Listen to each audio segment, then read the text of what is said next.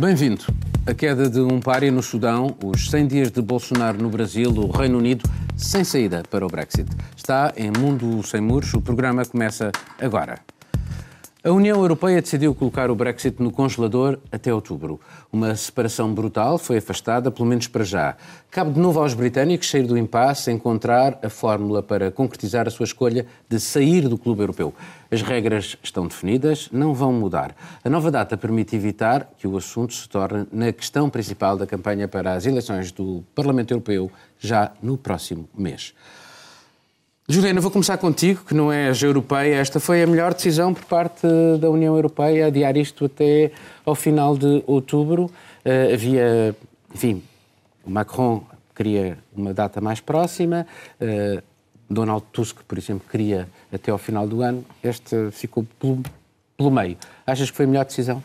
Pareceu ser a mais pareceu ser possível diante do que nós tínhamos. Acho que o que fica mais claro é que foi a primeira vez que nós tivemos, enfim, essa divisão tão forte entre um grupo de países europeus que apoiou a Angela Merkel e o outro Emmanuel Macron. Porque a Merkel, os interesses alemães são muito fortes nesse caso. É, dirigentes alemães, a Federação de Indústria já disseram que o Brexit é uma catástrofe para a economia alemã, prejudica muito mais a Alemanha do que prejudica a França, por exemplo.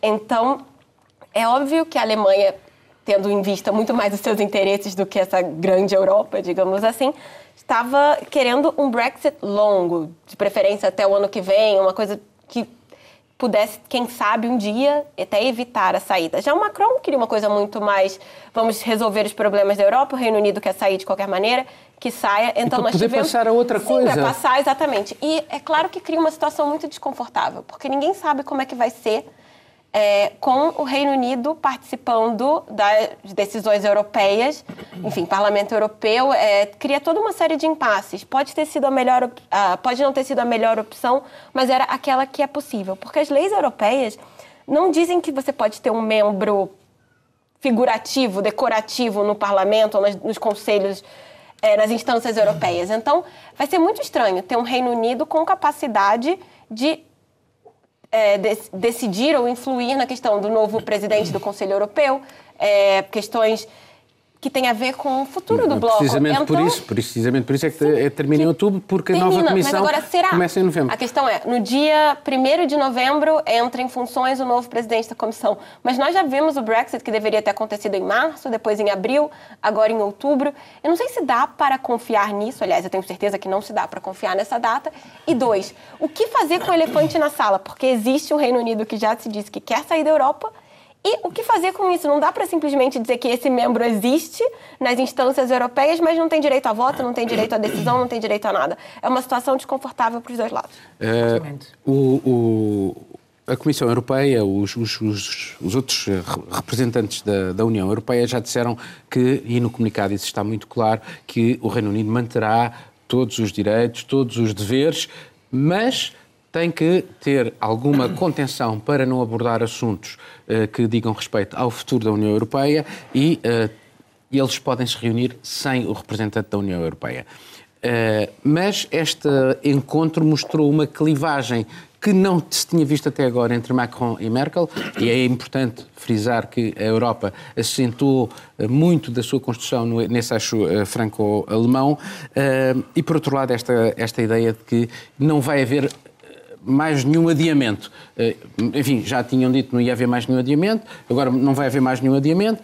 Enfim, como é que achas que se pode sair daqui, se é que se pode sair daqui? Estamos a assistir a adiantamento que não, que não existe na realidade, isto é, é tudo uma fantasia, mas na, na realidade há e é complicado.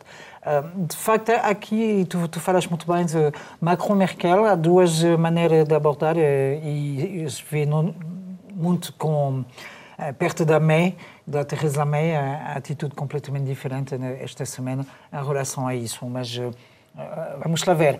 Merkel não tem agenda europeia tão forte que, que o Macron. A Merkel está de saída e, e a, a, postura dele é mais conciliante nesse assunto. O Macron tem um, mesmo uma agenda europeia.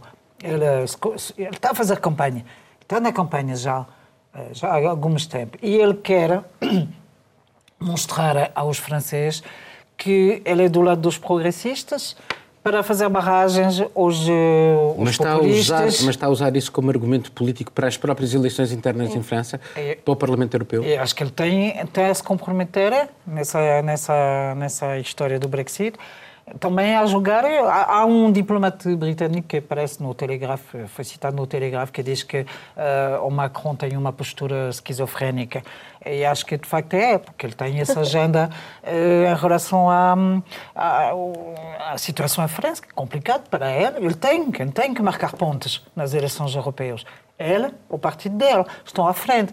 É interessante ver com essas histórias de, do 73 um, deputados, deputados, no Parlamento, no Parlamento Europeu. Europeu. Que se, se um, isto mantém-se assim, quer dizer, como vai haver eleições e o Reino Unido vai ter que fazer eleições, se não é... Não, o...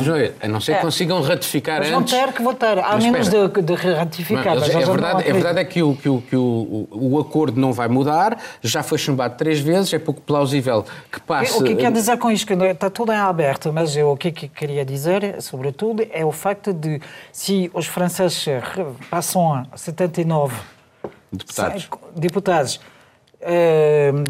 com o Brexit fora, com o Reino Unido fora, eh, voltam a 74.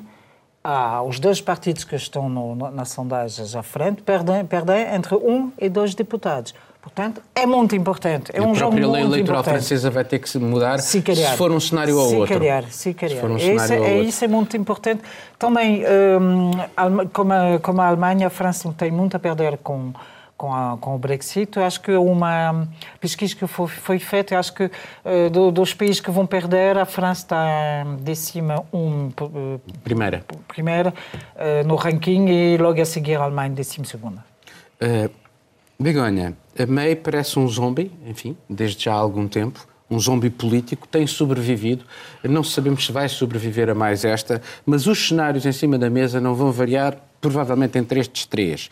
Ou é, o acordo é ratificado até às eleições para o Parlamento Europeu, ou Uh, o Reino Unido tem que participar nessas eleições. Se não participar, há uh, uma falha grave e sai logo no dia 1 de junho, sem acordo. Uh, por outro lado, o outro cenário é May cai, há um novo Primeiro-Ministro, recomeça quase o processo um, um, alguém da linha dura, ou mudar ligeiramente a agulha até uh, novas eleições, com um Parlamento que já possa lidar com isto, porque este Parlamento não, não consegue lidar com isto, ou um novo uh, referendo. Qual é que tu achas que deveria ser a, a, a solução mais avisada? Gosto moito do de Paulo de zombie político, da Teresa May, o que, o que dices de zombie político, mas tamén de resistente. Eh, ao longo dos últimos meses, e ben saben as persoas que nos ven en casa, eu, a miña posición sempre ten sido a mesma, non mudei un ápice.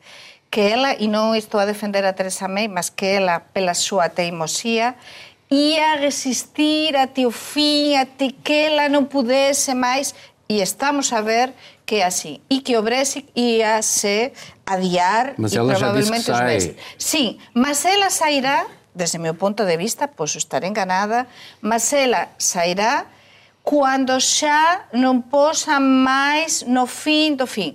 Desde o meu punto de vista, todo aponta, e pelo que estábamos a comentar, e estaban a, contar, a comentar as colegas, é a que ela eh, vai se manter até o fin deste período de, ou pelo menos até un bocadiño antes do adiamento, E, e o Reino Unido todo aponta que vai se apresentar, eh, as, vai se ter de apresentar o que non quería, mas vai ter de ser así, as eleições europeias de maio.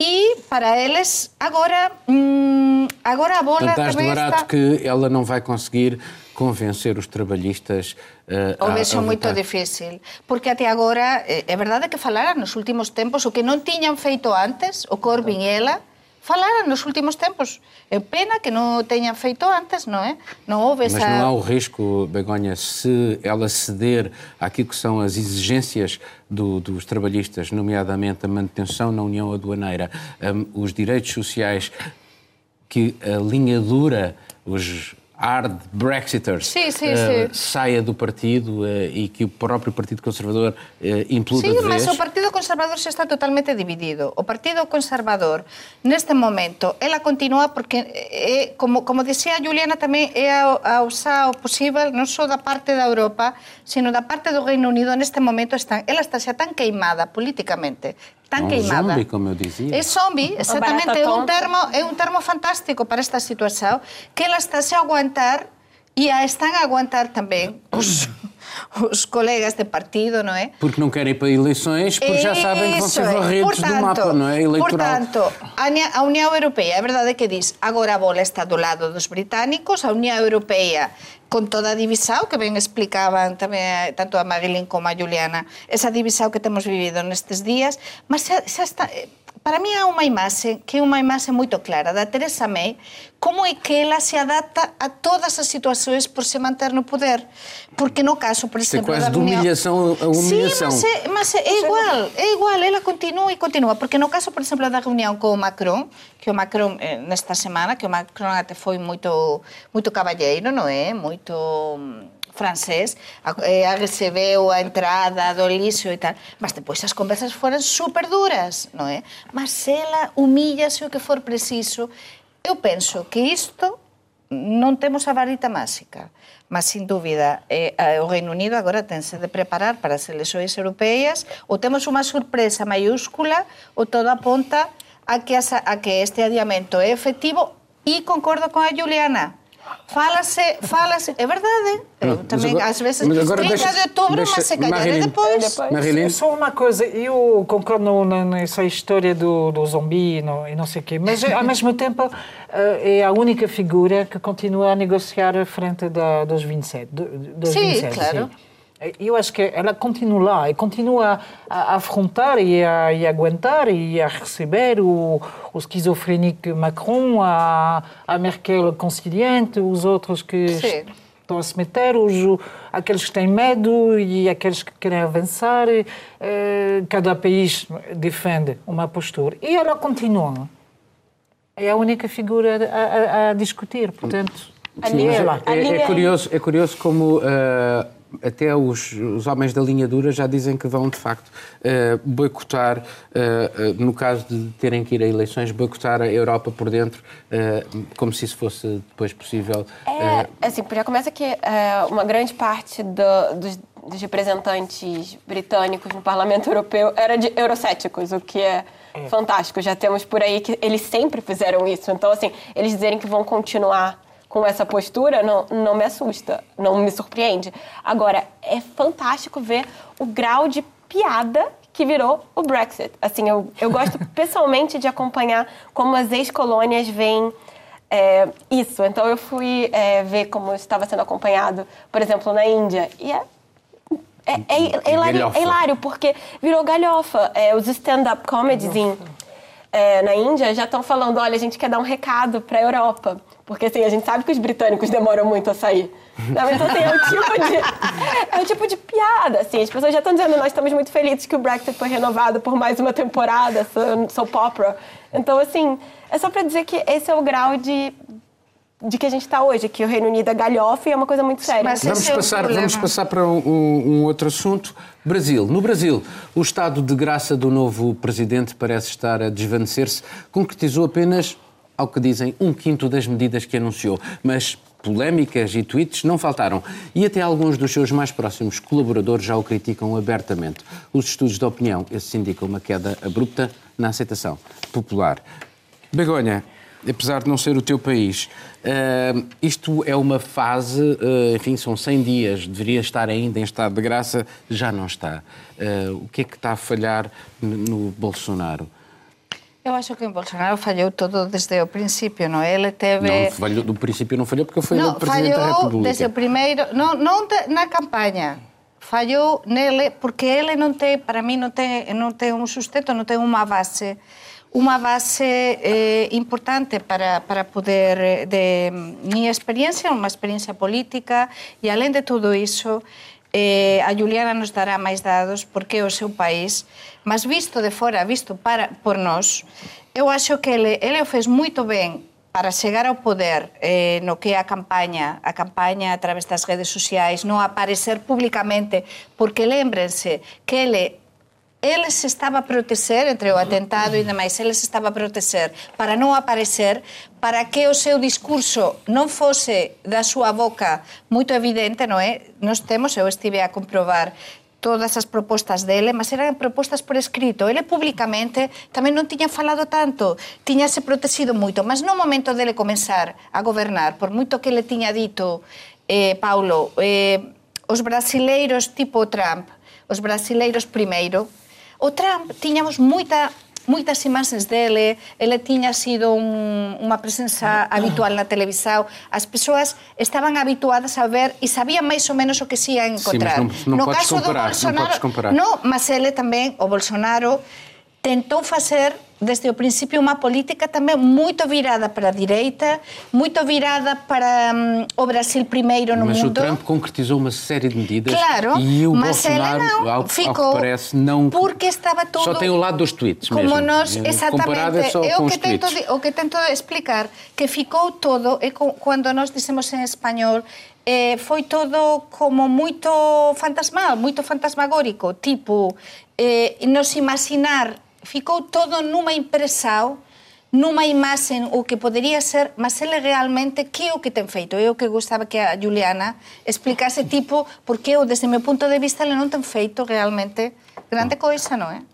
Juliana, já agora, em, em relação a, bem, enfim, os tweets, ele dispara tweets a uma velocidade vertiginosa também, uh, nem todos, uh, enfim, com grande sucesso, como aquele durante o Carnaval, mas as grandes medidas, as medidas emblemáticas, como por exemplo o caso do combate à corrupção, era das, aquilo que um dos principais motivos, a lei, a ordem e o combate à corrupção eram os principais motivos que o levaram à, à presidência. Porquê é que isto não está a funcionar? Aquilo que nós vamos olhando de fora são aquelas pequenas polémicas com os rapazes vestem de azul, as raparigas vestem de cor-de-rosa, são a história que os nazis eram de esquerda. É isso é que se vai sabendo. Aquilo que é, digamos, a essência de, de, do que deveria ter sido o combate de, do governo Bolsonaro, isso parece estar a patinar, ou não? Que, que depende do, de uma negociação que eles chamam de velha política, que é a política que nós conhecemos, que são basicamente negociações entre o governo e deputados, entre é, o governo e senadores, porque no Brasil nós temos duas instâncias, a Câmara Alta e a Câmara Baixa. É, isso está paralisado. O governo tentou passar nove medidas provisórias, nenhuma delas sequer tem relator. Ou seja, que são medidas que são propostas pelo governo para os deputados votarem. E nada disso passou. Houve um embate público entre o presidente da Câmara, o Rodrigo Maia, e o Bolsonaro, em que eles trocaram farpas, trocaram tweets, já é difícil acompanhar por onde eles, por que meio eles trocaram. Por causa da, da, da lei das reformas. Exatamente, da reforma da, da Previdência pensão, Social, das pensões. Então, é uma situação de que tudo que o Bolsonaro Mas precisa... agora deixa-me só uh, perguntar-te uma coisa ainda sobre Sim. isto. Bolsonaro uh, quer aprovar uma lei que ele, enquanto deputado, criticou. Uh, porque é uma lei que vinha do tempo do Temer, esta da a lei das pensões, e que o seu Sim. ministro da Economia quer passar. Mas o Bolsonaro é interessante Está a que ele fez uma... a si próprio. Ele fez o que ele disse enquanto deputado é meio esqueçam o que eu fiz. Ele já tem uma postura muito diferente, porque enquanto deputado ele se elegeu não, não era assim, não fez nada, mas entre é o discurso dele. É realmente ele, enquanto deputado, aprovou só dois projetos de lei nos 27 anos que ele ficou é, como deputado. Mas a questão é, ele durante esse tempo, ele defendeu propostas muito estatizantes, ele foi contra a reforma das pensões, ele foi contra diminuir privilégios de, do setor público, dos funcionários públicos, e agora é, ele se diz convertido, é um pouco o termo que ele usa, pelo ministro das Finanças, né, o ministro da Economia, que é o Paulo Guedes, que é um liberal, é um Chicago boy, ele diz que aprendeu isso. Ele disse que era um ignorante em economia. Sim, e que basicamente ele iria con- é, confiar no- nos assessores, enfim, nas pessoas competentes. E é isso que eu queria chamar a atenção. O Bolsonaro disse durante a campanha que não podia se aprofundar muito em economia, ele passou vergonha em algumas entrevistas por um desconhecimento profundo de questões econômicas, do tripé macroeconômico, de questões de micro e macroeconomia. E ele dizia muito que ia se aprofundar nisso, mas que ia confiar no seu entorno e no seu staff. E aí nós temos o governo formado os ministros e nós temos pessoas que realmente são, para dizer o mínimo, incompetentes. Pois, é É, porque nós tivemos uma, um ministro da Educação que paralisou o Brasil. É um, é um gigante com 200 milhões de pessoas, muitos dos quais não sabem ler. O analfabetismo Exatamente, funcional era é um problema. E aí tivemos exatamente isso. Era, eles quiseram simplesmente.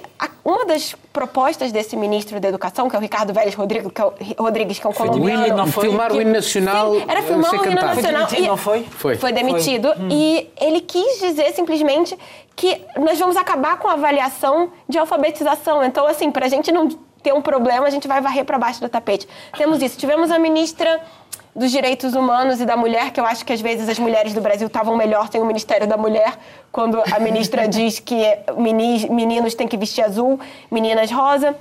A ministra da Agricultura disse semana passada Aliás, que o- o, o- Brasil não passa fome porque tem manga, porque os brasileiros é, que passam Sobre fome. essa dos meninos e das meninas, foi muito interessante em alguns canais de televisão brasileiros. Os homens vestiram-se de cor-de-rosa e as mulheres de azul. Porque é, é basicamente isso. Nós, as pessoas protestam como podem, mas o que as pesquisas de opinião e a pesquisa feita pelo Datafolha mostra muito isso. É um disclaimer, Datafolha vinculado à Folha de São Paulo, que é o jornal para o qual eu escrevo no Brasil e que o Bolsonaro não gosta muito. Mas é, o- é um, ele é vinculado, mas é, é totalmente independente as questões é, editori- é, de- de- das pesquisas e mostram que o Bolsonaro tem a pior avaliação de um presidente da República em primeiro mandato e que só mostra a polarização, porque ele conseguiu que 33% da população achassem o governo dele ruim ou péssimo. Então, o que nós podemos dizer é que, assim, ao mesmo tempo que ele tem uma massa de apoiadores muito fiéis, ele tem também cada vez mais insatisfação contra isso. Então, parece que o Brasil se encaminha para uma posição muito como é nos Estados Unidos, Diana, de polarização por isso- também depois das eleições, não só entre a campanha, mas também no, no governo. Marilene, eh, aquilo que nós olhamos de fora também é quase uma inexistência da, da oposição eh, no Brasil. Eh, não achas que falta aqui alguma coisa para uma democracia saudável? É pouco tempo, 100 dias, eh, pode-se dizer que é muito pouco tempo, e acho que a oposição em, eh, no Brasil foi mesmo, puf, apanhou mesmo varrida. uma varrida, de, e nós tivemos a oportunidade de falar, de falar disso. Portanto, penso que ali há, hum, há eh, necessidade, obrigação para a oposição e o, e o Brasil, sobretudo, continuar a ser uma democracia porque o perigo aqui é, não podemos esquecer que é um, a extrema-direita que está que está à frente. Ah, em termos ideológicos, eh, temos que, não podemos perder isto de vista. Então, em certa medida, é bom que ele não concretize uma série de coisas. Exatamente, que mas ia ele... dizer isto, ia dizer isto, ia dizer isto, porque de facto ele concretizou algumas mais ahm, do- dos- das prom- promessas que tinha feito, mas acho que eh, aquele Datafolha do Tufaras fez uma pesquisa super interessante. Eh, Acho que foram 12 medidas, 12 medidas do, do Bolsonaro, como tu, como tu estavas a dizer, às vezes é, é tipo mudar a capa de, do, do, do programa. Uh, 12, me- 12 medidas, acho que Lula fo- foram 5 e Dilma 3 durante os 100 primeiros dias. Portanto, é uma avaliação que se calhar não tem grande peso. Lá está. O problema é que o Brasil também é um país muito importante na América do Sul, muito importante na América do Cor. Eh, é nas relações entre a Europa As relações, e a exatamente. América E eu acho que do Sul. o, o Brasil não pode ter o luxo de ser uma marionete, um, ter um palhaço, vou passar a expressão, eh, em frente do- de um país deste, desta importância. Nem Isso é super im- importante. Ele foi o- no, no G, já não sei, 8, 12, 10, G... G20. 20, G20. era o 20. Fez uma atitude, eh, peço desculpa, não, não pode ser ter essa atitude. Às vezes- Falou, falou muito pouco Em tempo, foi, foi em Davos. foi em Davos. Foi em Davos. às vezes é Davos. Eh, faz visitas eh, no Israel, mas vai lá com um pé atrás porque eh, o país vende carne halal aos árabes. Ele não pode dizer o que é que ele está a dizer. Pá, não, não é muito sério. E o Brasil tem, tem, ter um, tem que ter uma atitude. Agora não, não, não vota no Brasil. Houve um, apelo, pode... houve um apelo em alguns jornais franceses, pelo menos no Le Monde, de uma série de uh, representantes, chefes de, de, de, tribos à escala planetária, uh, de... desde a África até a América do Norte, mas sobretudo do Brasil, em defesa da Amazónia e dizendo Exato. para os europeus preservarem a Amazónia e terem... A Amazónia que o Bolsonaro não visitou, porque o Bolsonaro esteve nos Estados Unidos, teve em Israel e não foi no não país foi. ainda. na Suíça. E, e, lá tu estavas a dar essas histórias de, de, competências, não é? Eu vi coisas da Ministra da Agricultura, isso é, isso é fora do e normal. E depois há outro fora do normal, que... deixa-me acabar isto. Ela, ela fala dos agrotóxicos como uh, remédios de plantas. Ela diz que se há agricultores que, que, que, sofrem com a aplicação de agrotóxicos, é que eles estão a fumar no mesmo tempo que estão a, a tratar. Eles aprovaram Mas, mais de 80 é pesticidas. 80 pesticidas nestes últimos tempos. Na Europa. Estão banidos na Europa. Mas Eu acrescento tamén o tema familiar, é dizer, tanto que falamos nas últimas semanas, no é, do Family claro, Gate, dos, dos no caso de Portugal, que mm. todos estamos informados sobre iso, temos tamén o caso do, do Bolsonaro e o fillo, o Flavio, un dos fillos, non é? Do, Tres fillos. Sí, mas un, do, un deles, o Flavio, non é? Foi o que nestes 100 días houve tamén máis polémica pelo tema das transferencias, pelo tema sí. tamén de, do, de se aproveitar... dama tamén. Tamén de se aproveitar económicamente. Por tanto, estamos a ver eh, moitos casos que nos indican que, que, que foi todo propaganda, que realmente ele, cando se deu o poder, foi todo moito ben estudado, teve moitos apoios também, muita propaganda, mas que também estão-se a beneficiar. Essencialmente então, não foi não foi foi um, um cansaço enorme.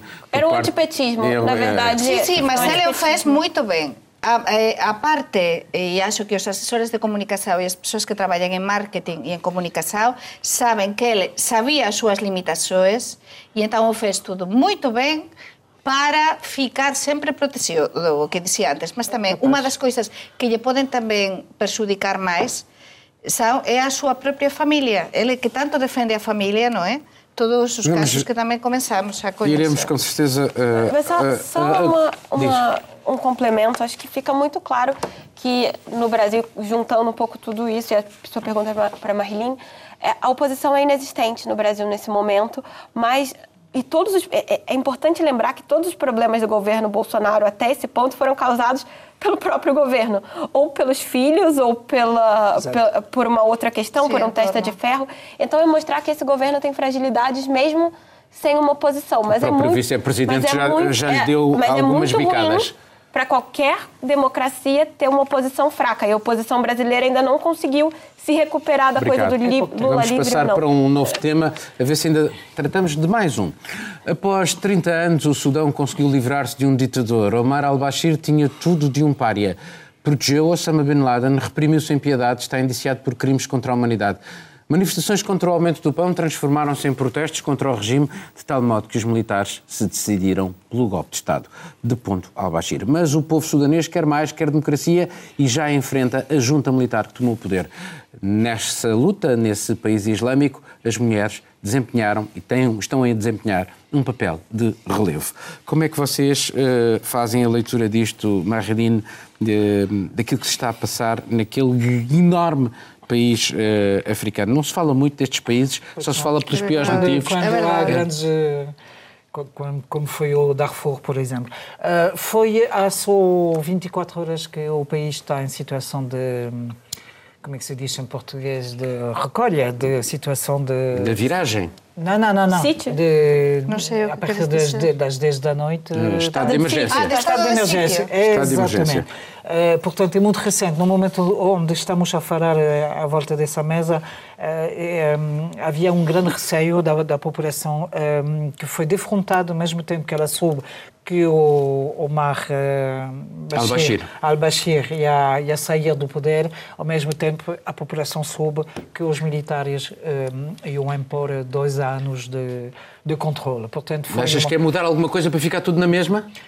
Da parte dos militares, Uh, parte dos militares acho que estão a, estão a dizer uh, em 24 horas está, está a recuar porque a situação pode rapidamente ir para o caos uh, por causa de, dessa situação que os próprios militares criaram. Por isso, os, os próximos dias, semanas, são muito importantes porque lá, lá está, pode ir o conflito uh, com a população e ali pode ser muito mal. Uh, os militares, uh, o exército parece, pelo menos a baixas patentes e os oficiais baixa patente e os soldados parecem estar a confraternizar, pelo menos essas eram as imagens com a população. Via-se muitas mulheres, e isso foi extraordinário, num país como este, onde as mulheres são chicoteadas se andarem no carro com alguém que não um familiar. Não podem andar de calças, né? Não podem andar de calças, exatamente.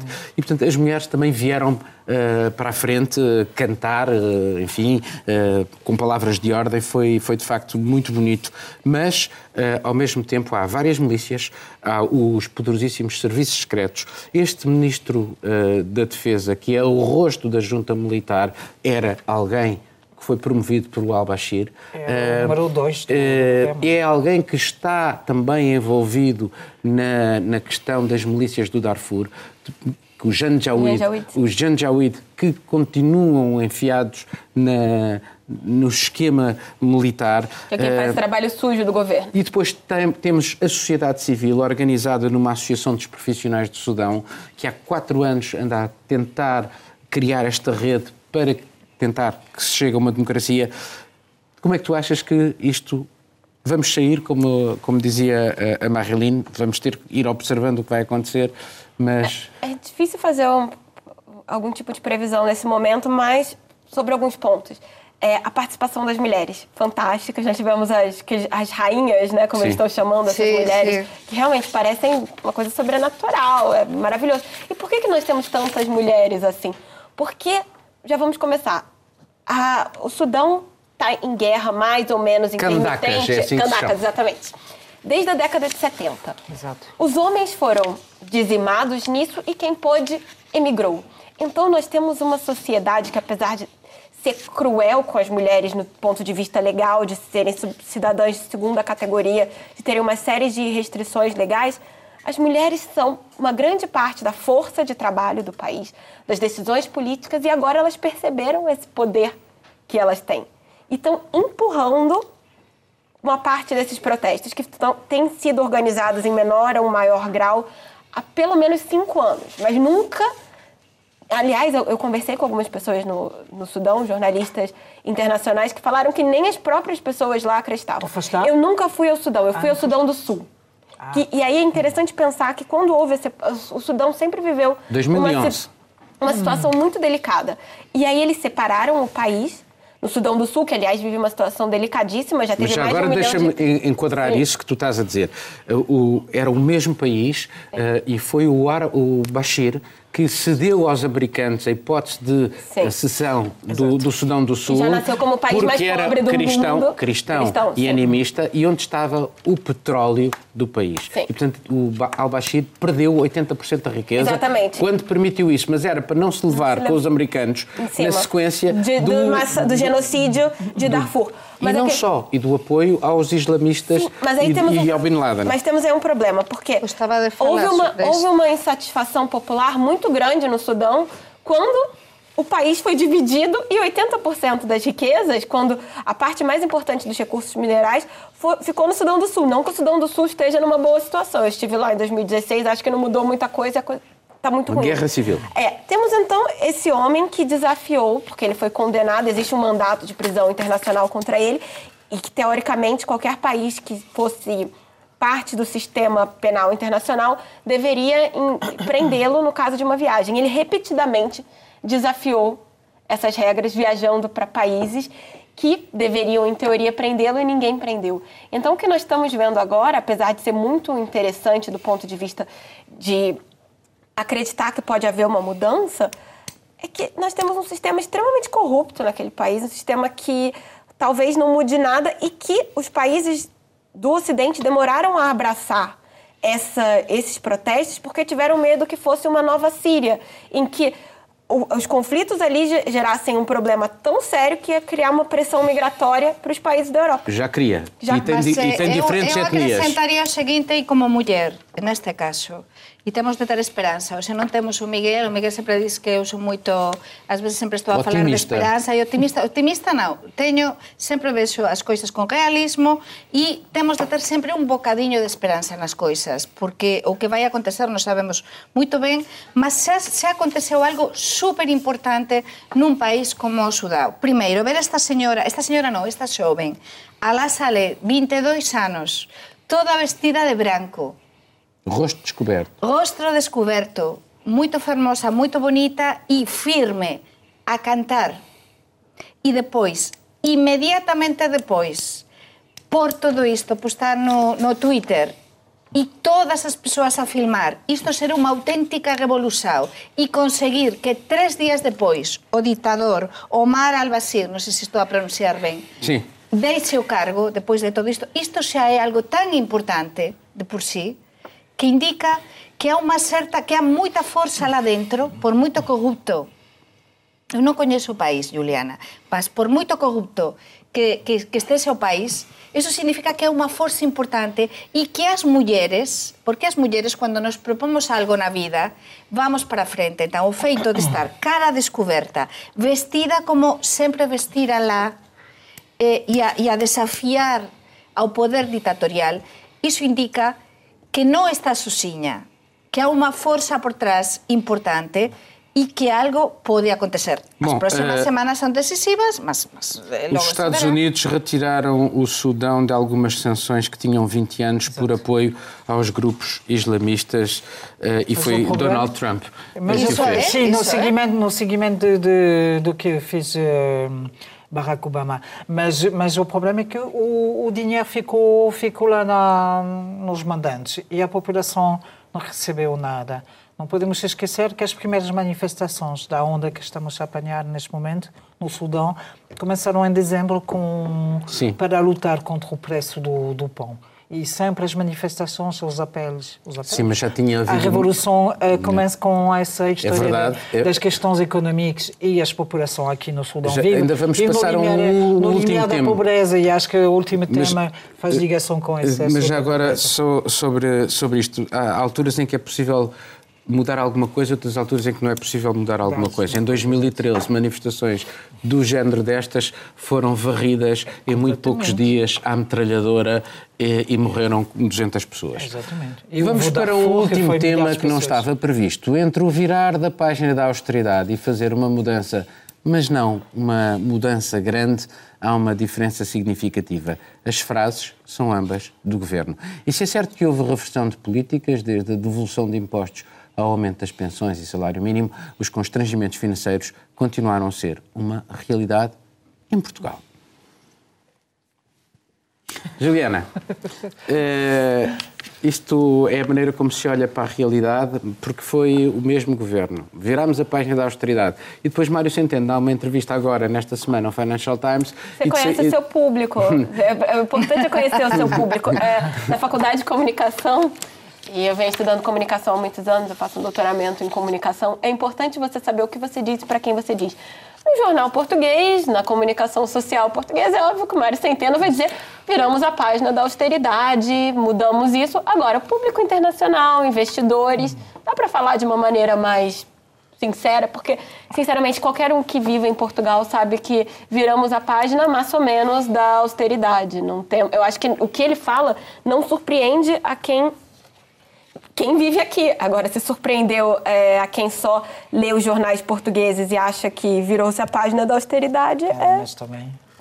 E isto é um bocadinho como, por exemplo, esta semana vimos aquelas reportagens dos banhos públicos. Há ainda milhares de portugueses que precisam de ter acesso aos banhos públicos e só em Lisboa há 20 locais, foi o jornal e creio eu.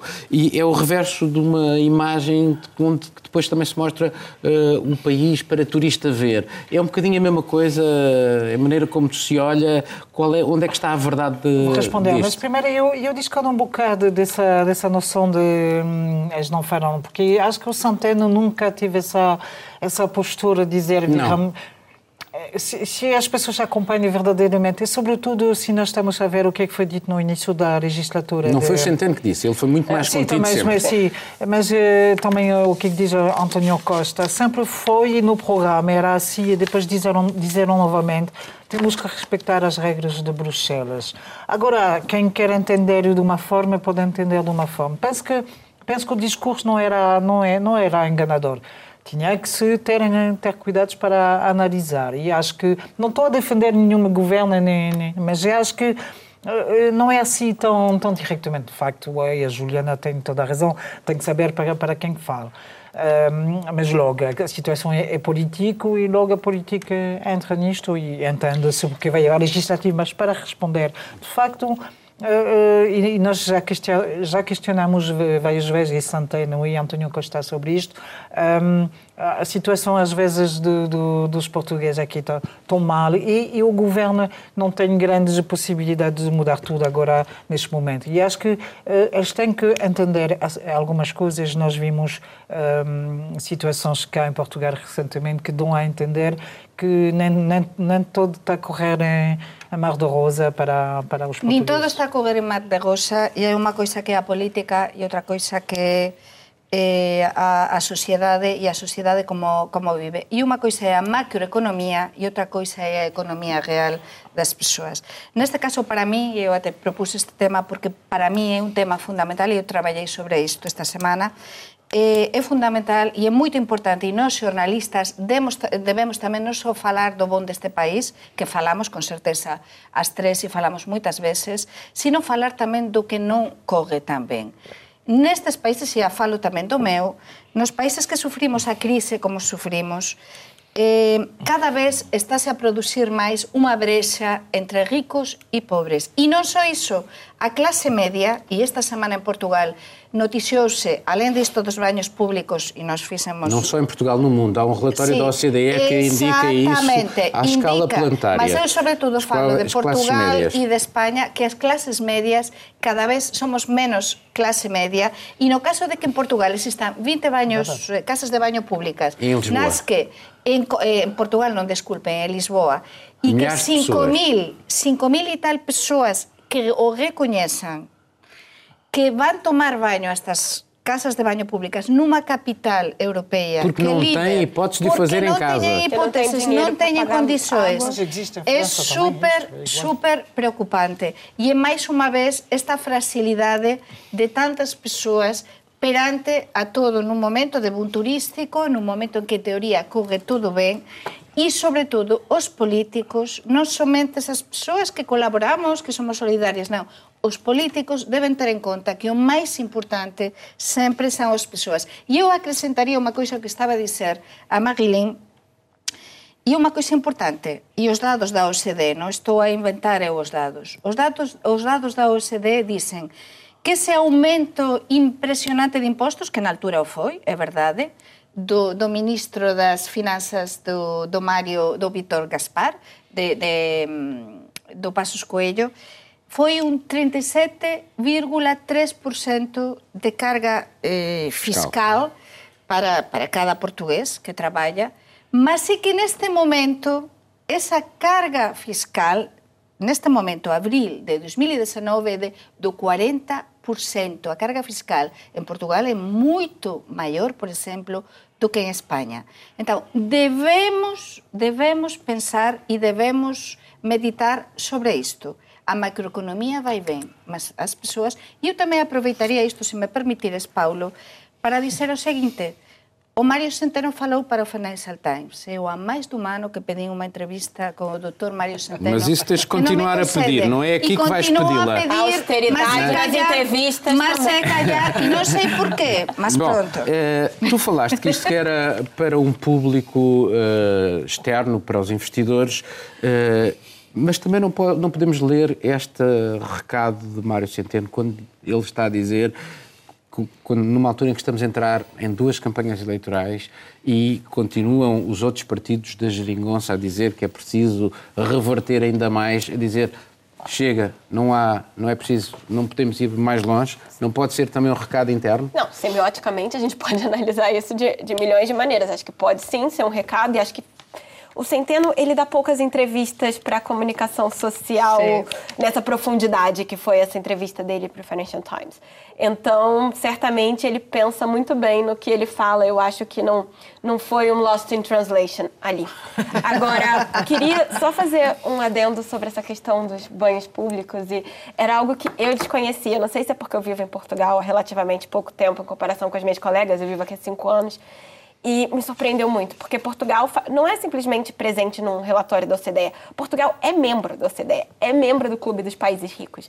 Então, imaginar que isso acontece na capital e também no resto do país, porque isso acontece em Lisboa, depois eu fui ver o censo, que Sim. os números de 150 mil pessoas sem acesso à casa de banho são de 2011. Então, é bem possível que a situação seja ainda pior. Sim, sim, sim. E eu vi isso na Índia.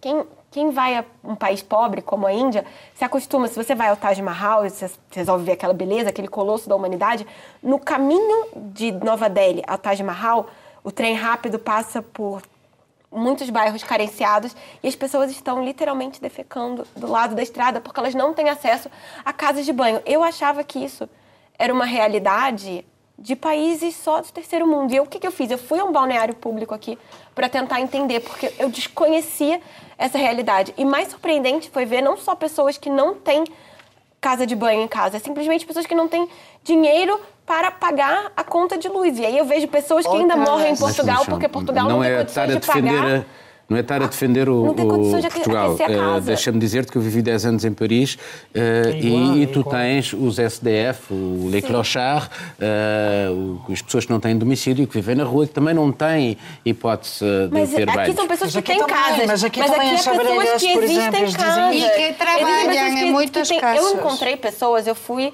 é, sim, sim, sim. ao Fama. É, eu, eu encontrei pessoas que têm casa, eles não são sem abrigos. São pessoas que simplesmente não têm instalações sanitárias, que não têm é, hipótese de fazer uma reforma na casa e tem, isso, com a gentrificação, isso, isso, elas têm medo de avisar o senhorio que há um problema na casa de banho, porque eles pagam 100 euros de renda para um apartamento na Baixa. Eu só quero dizer que se alguém entende de austeridade nesse país, é o pensionista que vive com 250 euros Isso, por é. mês em Lisboa. Então, assim, se viramos a página da austeridade, sabemos quem lida bem com finanças nesse país. Mas, uma vez, pode. é uma questão de perspectiva. É a, maneira, a, a, a, verdade é só uma, mas depois a maneira claro. como se olha Exatamente. para ela é que pode ser uh, diferente. Estamos a chegar ao fim do programa. Uh, o que é que vocês andam a tratar aqui de Portugal, Marilene? E tô... programa que não teve o Miguel Chimansky. Exatamente. uh, eu estou a, a, preparar eh, para domingo uma intervenção sobre a situação eh, Santano e, os, e as casas de banho. Um, estou a preparar um trabalho sobre o turismo e... Casas de banho públicas? Públicas. uh, estou a dizer isso dessa forma, mas é mais em relação à situação económica do, de Portugal. Um, sobre o qual eu vou falar. Eu estou a preparar reportagem sobre o impacto do turismo de massa em Portugal, porque também é, há uma grande influência e estou a fazer um trabalho sobre isto. Uh, e também vou fazer um, estou a preparar um trabalho sobre as, a maneira de festejar ou de celebrar uh, a Páscoa em, em Portugal. Begonha? Pois eh, temas diferentes esta semana, como eu gosto. Por un lado, comenzamos pela cultura. Amalia Rodríguez, 20 anos de saudade. Estive na Casa Museo de Amalia Rodríguez, que confeso nunca antes tiña estado, e fiz dúas reportaxes xiras para, para radio, a facer a visita en directo, e ao mesmo tempo tamén para o xornal que se publicará en breve, a historia esta das casas de baño en Lisboa, e eh, dúas reportaxes pendentes de se publicar que sairán nos próximos días. Unha delas sobre un sistema que eu fiquei bastante sorprendida dos correios de Portugal, un sistema de, de enviar eh, de mensaxería en dúas horas a cualquier punto de Lisboa, é a través dunha app. É un tema que interesou bastante no meu xornal, porque Portugal, por moito que nós, ás veces, seamos críticos, tamén faz moitas coisas ben. E unha delas é tamén que ás veces estes sistemas das apps e todo iso son Perfeição non existe. Uh, Juliana? É, falei um pouco para variar de brasileiros aqui, é, dessa vez da perspectiva de saúde pública. 18, aumentou, enquanto o número de abortos em Portugal teve seis anos de queda, o número de brasileiras que abortam em Portugal aumentou 16, 18% em um ano.